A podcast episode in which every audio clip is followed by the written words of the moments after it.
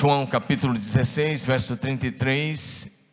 Hoje nós vamos falar sobre bom ânimo, parte 2. Nós tivemos há dois domingos, há 15 dias atrás a gente falou sobre isso. Domingo passado nós falamos sobre a ressurreição de Cristo e a nossa ressurreição. E hoje, bom ânimo, parte 2. Preciso falar com você sobre isso. João 16, 33, Jesus diz assim: Essas coisas vos tenho dito para que tenhais paz em mim. No mundo tereis aflições, mas tende bom ânimo, eu venci o mundo. Jesus diz: tenham bom ânimo, e ele diz porque ele diz: eu venci o mundo. É bem interessante você olhar para essas palavras do Senhor Jesus Cristo.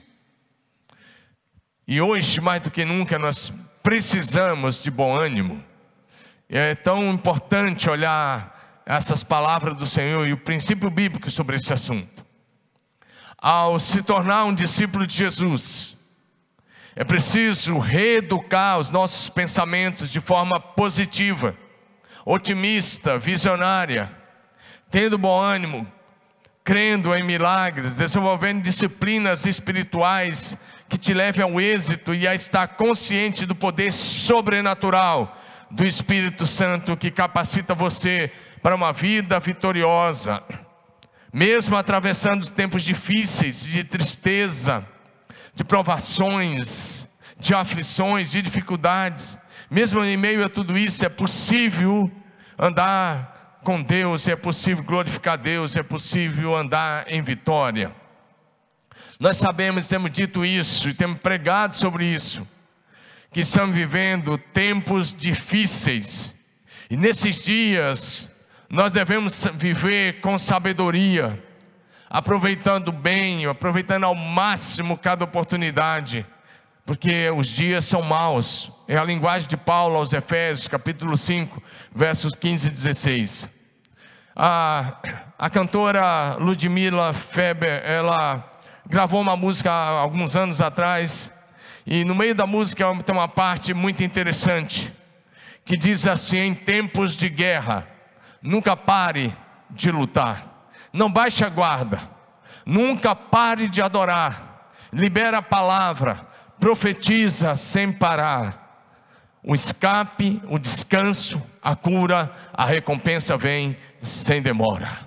Em tempos de guerra, em tempos difíceis, não pare de lutar. Não pare de adorar, não pare de orar, não pare de louvar o Senhor. Vá em frente, porque com certeza Deus dará o escape, a recompensa vai vir sobre a sua vida. Tempos de refrigério vão vir, esses tempos difíceis vão passar. Nós estamos atravessando juntos e estamos juntos com você como igreja e queremos que você saiba disso. Nós não ignoramos o tempo que estamos vivendo, sabemos que estamos vivendo tempos difíceis.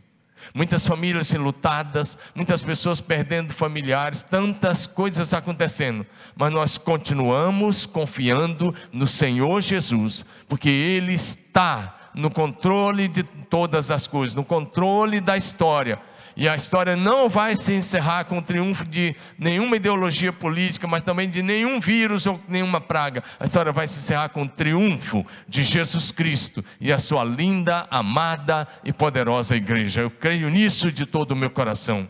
Então, como discípulos de Jesus Cristo, é necessário que pela fé possamos olhar para além das adversidades, para além dos problemas, para além das provações para além das dificuldades, das circunstâncias difíceis que estamos enfrentando nesses dias. Hoje eu te convido a colocar os olhos além, além da dor, além dos problemas, além desses dias difíceis, além desse período que estamos atravessando.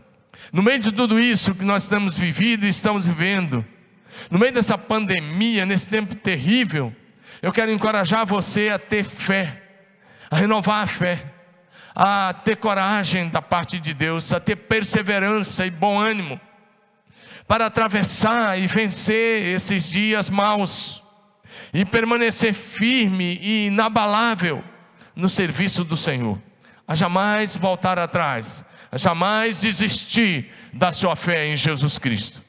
Em primeiro lugar, então, é preciso bom ânimo para enfrentar tempos difíceis. É preciso bom ânimo para enfrentar esses tempos difíceis. Por quê? Porque o medo é o inimigo público número um.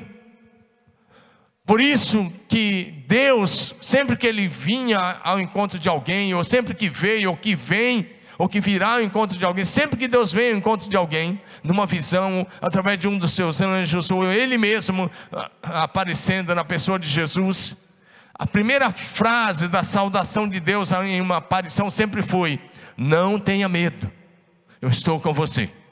Essa frase aparece 365 vezes na Bíblia, ou seja, para cada dia do ano tem uma frase: Não tenha medo, eu estou com você. Hoje, pela manhã, ao se levantar, Deus já disse a você: Não tenha medo, porque eu estou presente com você. E aí, se Deus está com você, você pode andar em vitória no meio de tudo isso. Romanos capítulo 8, verso 31, diz assim para a gente: Que diremos à vista de todas essas coisas? Se Deus é por nós, quem será contra nós? Se Deus é por você, ninguém poderá vencer você. E eu quero encorajar você a confiar no poder de Deus, na presença de Deus, no cuidado de Deus, na bênção de Deus, no amor de Deus, na graça do Senhor sobre a tua vida. Porque Jesus disse que sempre aparece dizendo não tenha medo, porque o medo paralisa a pessoa, deixando-a inativa, escravizada e às vezes paralisada naquilo que deve fazer, a pessoa fica sem ação, às vezes sem coragem, sem ânimo de se levantar, sem ânimo de sair de casa, porque o medo paralisa. E talvez você está paralisado na sua casa, nesses dias, com medo de pegar essa doença, com medo da morte, com medo de uma série de coisas. Eu quero encorajar você a se levantar em nome do Senhor. O medo é resultado direto de uma atuação demoníaca. O medo é resultado direto da ação do espírito maligno. 2 Timóteo capítulo 1, verso 7. Apóstolo Paulo escreveu o seguinte: Porque Deus não nos tem dado espírito de medo, mas de poder, amor e equilíbrio. Veja bem, o Espírito Santo que habita em você é espírito de poder. Diga comigo aí da sua casa: poder, amor e equilíbrio. Poder, amor e equilíbrio. Esse é o Espírito Santo, que é um com o Pai, um com o Filho, é Deus. Deus Todo-Poderoso, Ele é Espírito de poder, Espírito de amor. Deus é amor, Espírito Santo é amor e é Espírito de equilíbrio. O medo pode levar você a entrar em pânico. Então, se você der lugar ao medo e continuar com medo, o futuro pode ser que você venha cair no problema que se chama, ou na doença chamada síndrome de pânico. E não é isso que Deus quer para você. Então, em nome de Jesus, eu encorajo você a se levantar na força do Senhor, no poder do nome do Senhor Jesus, que é o nome sobre todo nome, o nome que tem toda a autoridade no céu e na terra. Sabe por quê? O medo também pode levar você à depressão. E a depressão pode te levar para uma série de problemas emocionais, psicológicos, e Deus não quer isso para a sua vida. Então, em nome de Jesus, hoje, a minha palavra é que você tenha bom ânimo, porque pelo bom ânimo você vence o medo, você vence essas coisas que podem vir por causa disso. O medo leva ao desânimo. E uma pessoa desanimada, a primeira coisa que uma pessoa desanimada faz é questionar as promessas de Deus para a sua vida. E se não tiver cuidado, a pessoa desanimada, ela abre mão dos seus sonhos mais profundos. Talvez muitos de vocês que tinham tantos sonhos profissionais, garra, e estava vencendo, avançando, mas no meio de uma aprovação, você agora está abrindo mão desses sonhos, você nem fala mais neles, você nem está mais correndo atrás, você nem está muito interessado mais, porque você está desanimado. Mas hoje essa história vai mudar em nome de Jesus. Abraão tinha recebido a promessa, de ser pai de uma poderosa nação, de que Deus ia fazê-lo como pai de multidões, mas sabe o que aconteceu? A promessa começou a demorar, alguns anos se passaram, e em Gênesis capítulo 15, o Senhor apareceu a ele, e nessa aparição do Senhor Abraão, o Senhor olhou para ele e disse: Abraão, Gênesis 15, de 1 a 6, por favor, aí projeção. Ele disse: Abraão, o seu galardão vai ser muito grande, não tenha medo, Abraão, eu sou o seu escudo, a sua recompensa será grande. Mas Abraão, Abraão perguntou: Ó oh, soberano Senhor, que me darás se continuo sem filhos e o herdeiro da minha casa é Eliezer o Damasceno? E acrescentou: Tu não me, não me deste filho algum. Um servo da minha casa será o meu herdeiro. Ele está questionando. Ele está dizendo: O Senhor me prometeu lá atrás. O Senhor me prometeu que ia me dar um filho, mas os anos passaram e eu não vi a promessa se cumprir. Os anos passados o Senhor não me deu. Agora quem vai herdar ah, os meus bens é um servo da minha casa, o Damasceno Eliezer. E Deus disse: Não. O Senhor Jesus, que foi uma teofania, uma aparição pré-encarnada de Jesus Abraão. Então o Senhor pegou Abraão pelo braço, levou fora da tenda e disse: Olhe para o céu, conte as estrelas, se é que você pode contar. E Deus disse a Abraão: Será assim a tua descendência. E nesse momento Abraão volta a crer, e isso lhe foi imputado para a justiça. Nesses dias difíceis, eu quero te encorajar a sair fora da sua casa, a sair do seu quarto, a sair da depressão e olhar para o céu outra vez. E mesmo que você não veja nenhuma estrela, você pode crer que elas estão lá, porque nublado ou não, elas estão lá, de dia e de noite elas estão lá. Existem bilhões e bilhões de galáxias, bilhões e bilhões de estrelas, e Deus diz: olhe para o céu. O Deus que é todo-poderoso, que chama cada estrela pelo seu nome, diz para você: amplie a sua visão nesses dias, tenha uma grande visão, enxergue o poder de Deus, enxergue a manifestação de Deus. Deus não desistiu de você. Deus não desistiu de você e Ele é poderoso para tornar realidade cada um dos seus sonhos. Mas é preciso que você volte a confiar nele. Deixe para trás o medo, deixe para trás o desânimo, porque o desânimo vai deixar você improdutivo. Uma pessoa desanimada, com medo, sempre vai dizer: Eu não sei, eu não consigo, não posso, isso não é para mim. Vem as oportunidades, a resposta às vezes é essa: não sei fazer. Eu não consigo, pastor. Eu não posso. Isso não é para mim. Risca essas frases do seu dicionário. Risca essas palavras da sua vida. E confia no Senhor, porque a sua capacitação vem de Deus. Uma pessoa desanimada, ela desiste da oração, do estudo da Bíblia, da fé em Jesus, da comunhão com a igreja e até mesmo se não tiver cuidado, desiste da sua família. Quantas pessoas no meio de toda essa pandemia, a situação já está difícil, com as pessoas cristãs estão quebrando seus casamentos. Quando deviam estar fortalecidos cada vez mais, quando devia estar firme cada vez mais, quando devia estar unido cada vez mais, orando e buscando a face do Senhor, e em família buscando o milagre que você precisa. E nós respeitamos a sua dor, e nós queremos ser ombro para você no meio da sua dor. Mas eu quero te dizer uma coisa muito interessante, presta bem atenção nisso.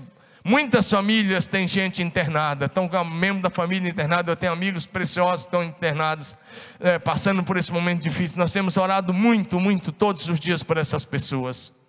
Mas eu quero dizer uma coisa a você: Preste bem atenção nessa palavra. Se tem alguém da sua família que está enfermo, que está internado, que está lutando contra uma enfermidade, seja ela qual for, eu quero te encorajar, lute pela fé, em oração e jejum, com todas as suas forças. Lute pela fé em oração e jejum com todas as suas forças. Agora preste atenção no que eu vou te dizer. Porém, se Deus recolher essa pessoa, no meio de tudo isso, pela fé, eu volto a repetir: tenha bom ânimo, levante-se, adore o Senhor no meio da dor, porque essa pessoa que partiu para a eternidade nunca mais voltará a essa terra, mas você irá até ela no tempo de Deus, na hora de Deus, de acordo com o calendário do céu, você irá até ela. E eu quero relembrar com você a atitude do rei Davi quando ele perdeu um dos seus filhos, era uma criança. Segundo Samuel, capítulo 12, verso de 15 a 23. Olhe comigo rapidamente esse texto da palavra do Senhor. Depois que Natan voltou para casa, o Senhor fez adoecer gravemente o filho de Davi, com a que fora a mulher de Urias. Davi suplicou ao Senhor que poupasse a criança jejuou e passou a noite prostrado no chão. Os oficiais do palácio insistiram para que ele se levantasse e comesse com eles, mas Davi se recusou. No sétimo dia, Davi passou sete dias jejuando e orando, sem comer, jejum total. No sétimo dia, a criança morreu. Olha o que acontece, ele orou sete dias, sete noites por aquele filho, mas a criança morreu no sétimo dia. Agora presta atenção o que acontece: os servos de Davi ficaram com medo de contar para ele. Não ouviu nossos conselhos quando a criança estava doente, disseram. Se lhe contarmos que a criança morreu, poderá cometer uma insanidade. Ele estava tão. Ele ficou sete dias prostrado, orando e jejuando. Se a gente contar para ele agora que a criança morreu, ele pode fazer uma loucura. Eles estavam pensando, talvez ele vai querer se suicidar estavam completamente errados. Davi percebeu que eles estavam cochichando e compreendeu o que havia, o que havia acontecido e perguntou: A criança morreu? Sim, responderam eles: Está morta. Olha a atitude de Davi. Então Davi levantou-se do chão. Ele levantou-se do chão. Presta atenção. Lavou-se, ou seja, tomou banho. Perfumou-se e trocou de roupa. Foi ao santuário e adorou o Senhor. Olha a atitude desse pai. Ele lutou em oração sete dias e sete noites, prostrado, sem comer nada. Mas no sétimo dia a criança morreu. E quando falaram a criança morreu, estavam, os servos de Davi estavam com medo. Quando ele ouve que a criança morreu, ele se levanta, ele tomou banho, e antes de comer, ele foi ao centro da cidade. Lá tinha o tabernáculo de Davi, que ele tinha erguido. A arca da aliança estava lá, onde tinha adoração 24 horas por dia. Isso aconteceu em Israel durante 40 anos. E o texto diz que ele foi lá. E sabe o que, que ele fez? Um culto de adoração ao Senhor. Ele foi até o templo, até que era ainda um tabernáculo. E ele foi lá e adorou. E adorou o Senhor, diz o texto. E depois voltou para o palácio e pediu que ele trouxesse alimento, e ele comeu. Olha que coisa. Então seus servos ficaram perplexos e falaram: Nós não estamos entendendo nada, disseram. Enquanto a criança estava viva, o Senhor chorou e jejuou. Agora que a criança morreu, o Senhor parou de lamentar e voltou a comer. Davi respondeu: Enquanto a criança estava viva, jejuei e chorei, pois pensava: quem sabe o Senhor terá compaixão de mim e deixará a criança viver. Mas, por que jejuar agora que ela morreu? Poderia eu trazê-la de volta? Um dia irei até ela, mas ela não voltará para mim. Olha a consciência de Davi. Ele disse: ah, enquanto a criança estava viva, eu estava realmente prostrado, lamentando e chorando e orando. Porque talvez Deus ia curar, mas ele entende a soberania de Deus. Ele diz: Deus não curou. E ele disse: Ela não voltará mais até mim, mas um dia eu irei até ela. Por isso eu me levantei para adorar, para voltar ao trabalho, para exercer a função real, para cuidar das coisas, para servir ao Senhor e para continuar a vida. Porque um dia eu vou até ela, mas ela não voltará mais. Essa foi a atitude de um pai que estava de luto. Eu sei que não é fácil. Eu sei que é terrível. Eu sei que é difícil. Mas eu quero encorajar cada um de vocês que estão passando por esse momento de dor a ter essa atitude de Davi. Não dê lugar à revolta contra Deus. Não caia na mentira do diabo. Porque uma das coisas que o diabo vai dizer é: onde está o teu Deus? Olha aí, teu Deus deixou o teu familiar morrer. Não acredite nessas palavras, são setas malignas do inferno. Desde que Adão pecou, Desde que Adão pecou, a morte entrou. Como por um homem entrou o pecado, e pelo pecado a morte. Diz para gente o texto de Romanos, capítulo 5, de 12 em diante. Mas em Jesus Cristo a ressurreição e a vida. Em Jesus nós temos esperança. E nós sabemos que um dia nós vamos estar juntos. Presta atenção, por que você deve ter essa atitude? Porque o céu é de verdade. E quando formos para o céu, reencontraremos todos os nossos amigos, todos os nossos familiares, todos os nossos irmãos de fé. E lá nós estaremos juntos para sempre, e nunca mais haverá separação. Então viveremos juntos por toda a eternidade, como família bendita e santa do Senhor nosso Deus e Pai. Portanto, renove a sua fé e renove a sua esperança no Senhor nosso Deus. Levante-se, porque um dia nós estaremos juntos. Eu tenho amigos preciosos lá. Eu tenho amigos que eram daqui dessa igreja e estão lá. Eu poderia citar vários nomes que eu sinto uma saudade enorme. E muitas vezes só de lembrar eu choro. Né? Essa semana que passou foi mais um, mas estão lá. Mas um dia nós nos encontraremos na glória. e estaremos juntos para sempre, na casa do Pai, a morada eterna. E isso me enche o coração de esperança, de fé, de convicção e de certeza de continuar pregando o Evangelho de Jesus. A segunda coisa que enumerar com você: fé e bom ânimo nos faz imparáveis. Escute isso: fé, fé não é fé na fé, é fé em Jesus e bom ânimo nos faz imparáveis. E aí eu quero olhar agora um, pouco para com você sobre a vida de um homem, o apóstolo Paulo. E também vamos olhar um pouco para a sua equipe maravilhosa, a sua equipe de missionários. Como você sabe, ninguém faz nada sozinho. Para transmitir esse culto, nós temos gente ali no som, nós temos gente na mídia, nós temos gente atrás das câmeras para nos ajudar. E nós temos há pouco gente aqui no louvor gente no instrumental. Então nós precisamos, ninguém faz nada sozinho. Nós temos gente que cuida das coisas, de, dos detalhes aqui. Desde a pessoa que cuida aqui para manter esse ambiente limpo, a pessoa que na, na, época dos cultos presenciais recebe lá no estacionamento, os centuriões que cuidam da segurança, e assim cada um desenvolve uma parte para que o culto aconteça. Paulo também não fazia nada sozinho, por isso nós vamos olhar para ele um pouco agora de manhã. O apóstolo Paulo, diante das situações mais difíceis, terríveis que enfrentou, sempre demonstrou grande fé, determinação, ousadia, coragem e bom ânimo. Por isso ele fez um, um excelente ministério, escreveu metade do Novo Testamento e deixou um legado de fé incrível para cada um de nós. Primeira coisa que eu enumerar sobre ele: quem tem convicção do seu chamado e bom ânimo, atravessa e vence as perseguições, agressões, apedrejamento, o vale da sombra da morte e continua firme cumprindo a missão que lhe foi confiada por Jesus. Em Atos 14, versos 19 e 20, nós temos um episódio. Paulo estava aí na sua viagem missionária, na sua primeira viagem missionária. E ele chegou nas regiões de uma cidade chamada Listra e outra Derbe. E ele chega lá em Icônio. E ele está pregando o evangelho. De repente, um homem muito conhecido na cidade. E esse homem era paralítico desde o seu nascimento. Paulo olhou para ele e disse: é, Levanta-te, apruma sobre os seus pés, em nome de Jesus. O homem se levantou. E o homem passou a andar. Quando os habitantes da cidade viram esse milagre, começaram a chamar Paulo de Júpiter e Barnabé de Mercúrio, ou coisa assim. Eles acharam que eles eram deuses. Eles falaram: Não, nós somos homens como vocês e com muita dificuldade acalmaram a multidão que queria até oferecer holocaustos a eles.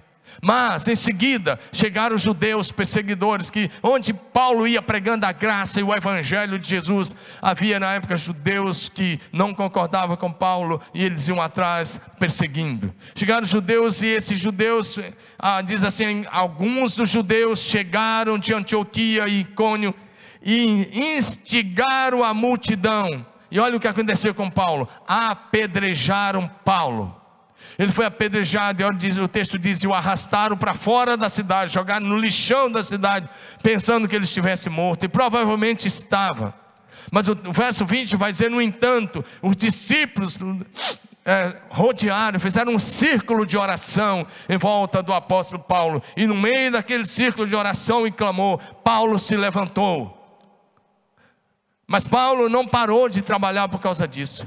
Paulo não voltou para Antioquia. Ele não disse: Deus está vendo, eu sabia, está vendo, eu, eu, eu, eu vou ficar por aqui. Não, ele não fez isso. Ele ficou lá. E ele continuou, pregou a palavra. E no dia seguinte ele foi para uma região chamada Derbe. Depois ele prega e volta de novo para Listra.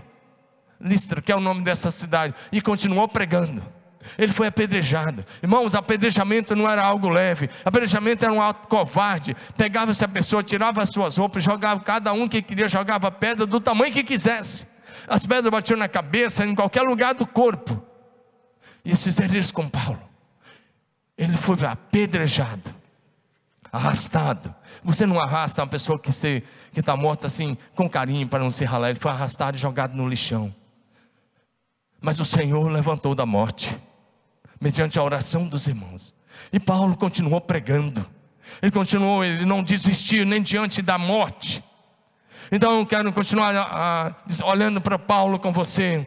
Quem tem fé em Jesus, bom ânimo, canta, louva e adora o Senhor, mesmo no meio das perseguições, provações, mesmo diante da injustiça, da injustiça e diante da maior dor e até na prisão.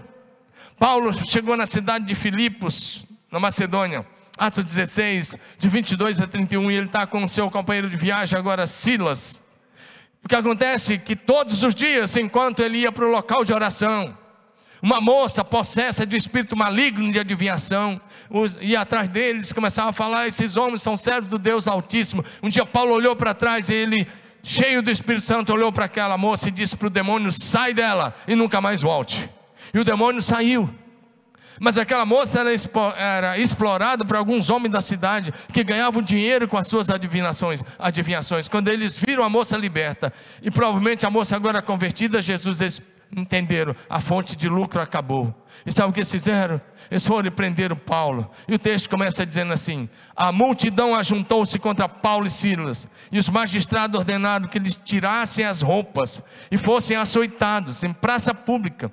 Depois de serem severamente açoitados, foram lançados na prisão. O carcereiro recebeu instrução para vigiá-los com cuidado. Tendo recebido tais ordens, ele os lançou no cárcere interior, ou seja, na, no meio da prisão, e lhes prendeu os pés. Os pés estavam algemados, acorrentados.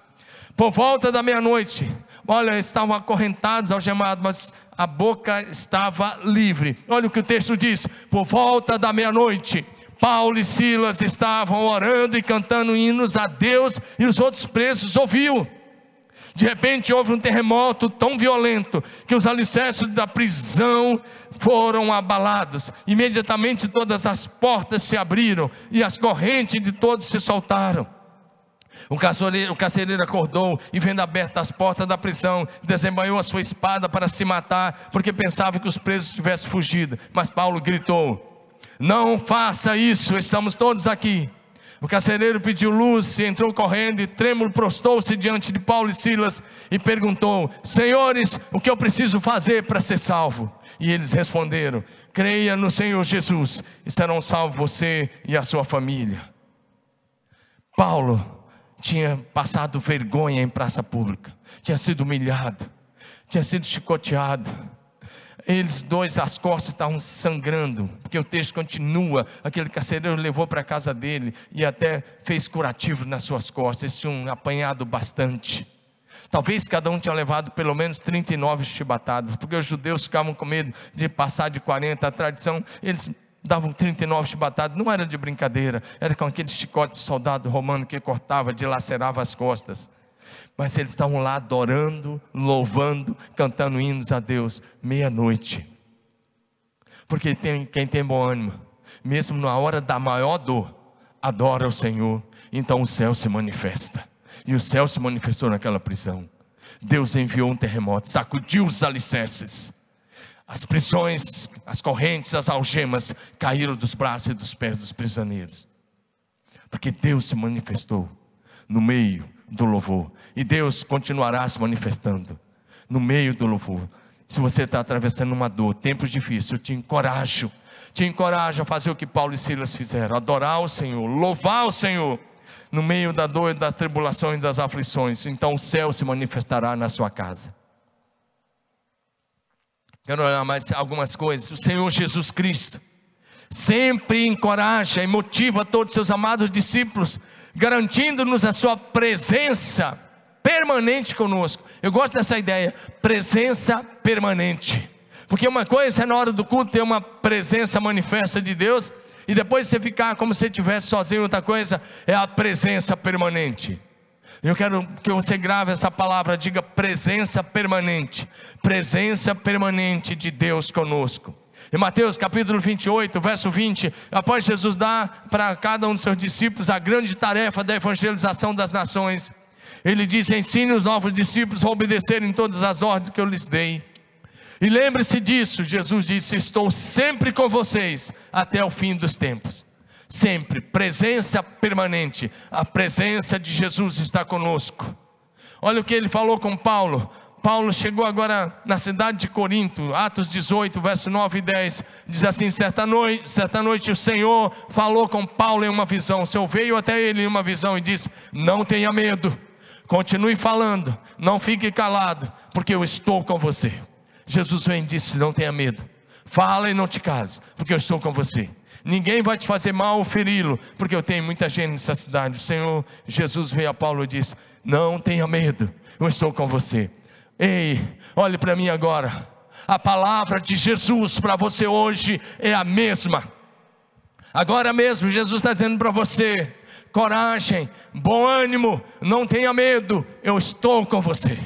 Eu estou com você, diz Jesus. Ele está com você, mesmo que você não perceba. Olha o que Atos 23, verso 11.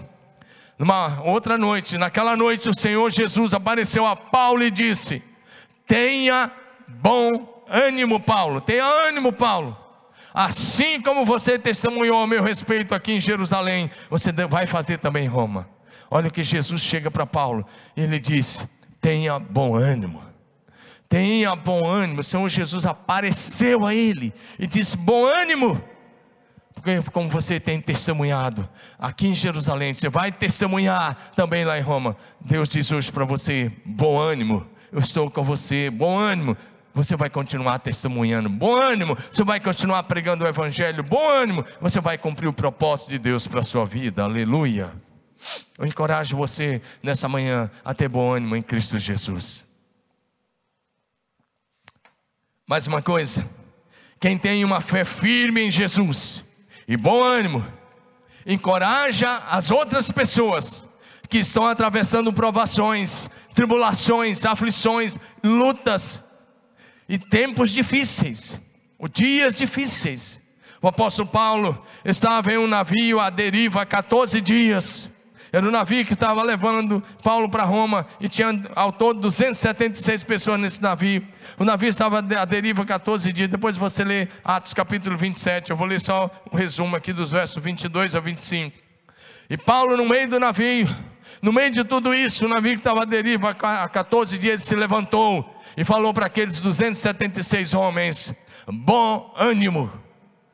Olha o que ele diz, mas já agora vos aconselho, bom ânimo porque nenhuma vida se perderá entre vós, mas somente o navio, porque olha o que Paulo diz: essa mesma noite, um anjo de Deus, de quem eu sou e a quem eu sirvo, esteve comigo, dizendo: Paulo, não temas, é preciso que compareça perante César, e eis que Deus, por sua graça, te deu todos quantos navegam contigo.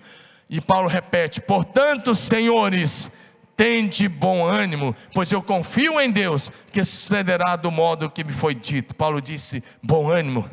Em seguida, Paulo pegou o pão, partiu e disse: Vocês estão sem comer há duas semanas, comece a comer. E ele diz: Bom ânimo. E eles se alimentaram. E aconteceu como Paulo havia dito: ninguém morreu. Aqueles 276 homens foram salvos é, e foram lá na ilha de Malta.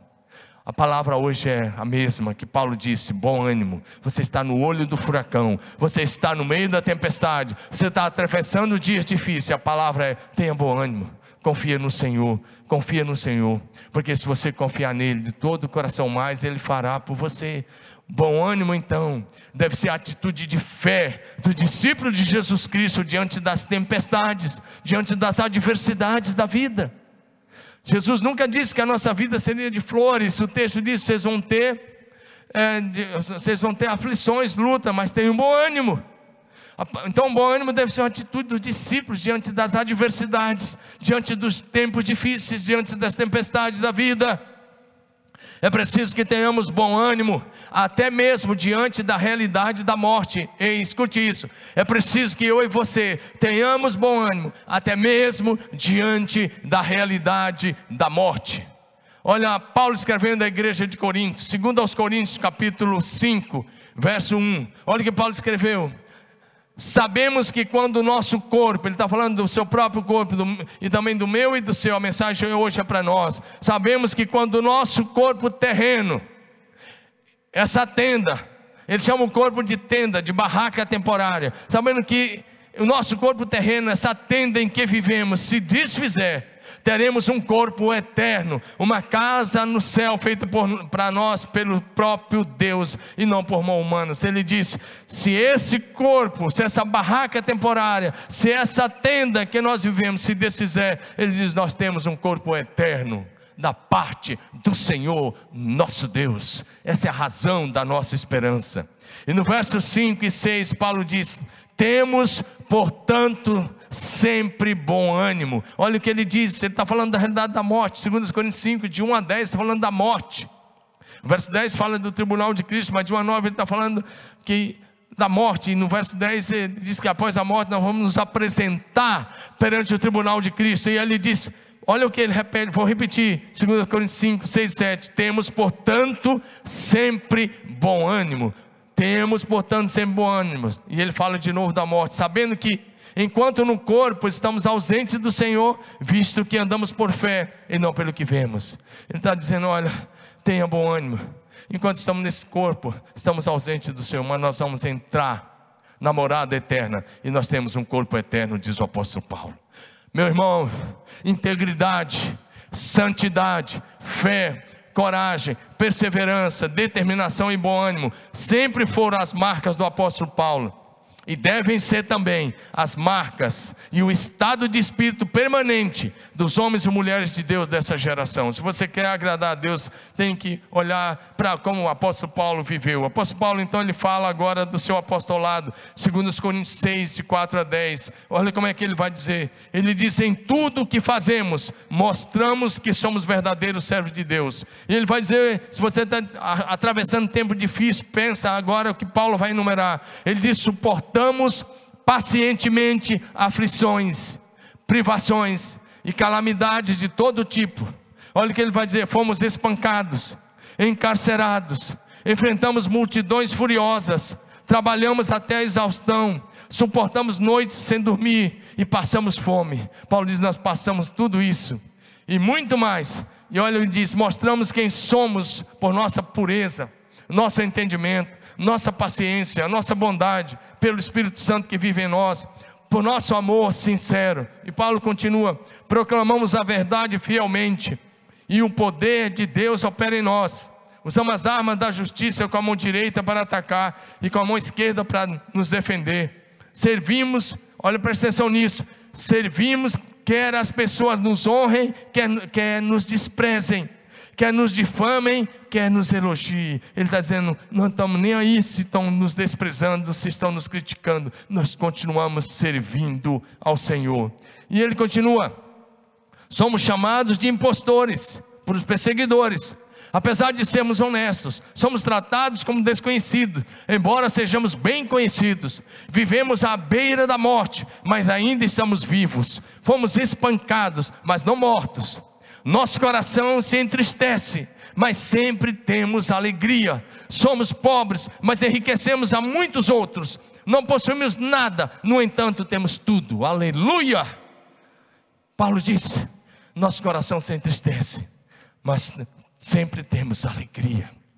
Nós temos nos entristecido. Nós temos ido em tantos velórios de pessoas, de parentes dos membros da igreja, de amigos, de familiares e às vezes de membros da igreja, e nós saímos de lá muito tristes, mas Deus renova a nossa fé, renova o nosso coração. Tem sido assim conosco nesses meses. Eu quero encorajar você a olhar para Jesus. E Paulo disse: Nós somos pobres, mas enriquecemos a muitos outros. Não possuímos nada, no entanto, temos tudo, porque temos a glória da eternidade. Por isso, nessa manhã, volte-se para o Senhor nosso Deus. O apóstolo Paulo e a sua equipe de missionários desenvolveram o seu ministério, enfrentando todas as formas de perseguições, batalhas espirituais, aflições, tribulações e provações, porém, sempre avançando, prosseguindo para o alvo, sem jamais desistir, sem jamais voltar atrás, perseverando firme na fé, sendo fiéis até o fim. Eles foram, de fato e de verdade, imparáveis. Eles foram imparáveis. O pessoal do louvor já pode subir. Meu irmão, nesses dias é preciso que eu e você sejamos imparáveis. Que nada pare você. Que nada paralise você. Que o medo não te pare. Que o desânimo não te pare. Mas que você continue firme, prosseguindo, olhando para Jesus. Você deve ler a Bíblia diariamente para alimentar o seu espírito. Para renovar completamente a sua mente para receber o coração de Deus, para receber esperança nova, coragem, ousadia, renovação da fé, motivação, alegria, disposição e bom ânimo. Porque os filhos de Deus em fé, coragem, bom ânimo, perseveram firmes em Jesus vence as enfermidades, vence as tribulações, provações, tentações, perseguições. Você vai vencer as dificuldades financeiras, você vai vencer os tempos difíceis, e por fim, você vai encerrar a carreira cristã aprovado em Cristo Jesus, exaltando o Senhor nosso Deus, que tem reservado para cada um dos seus filhos a coroa da vida.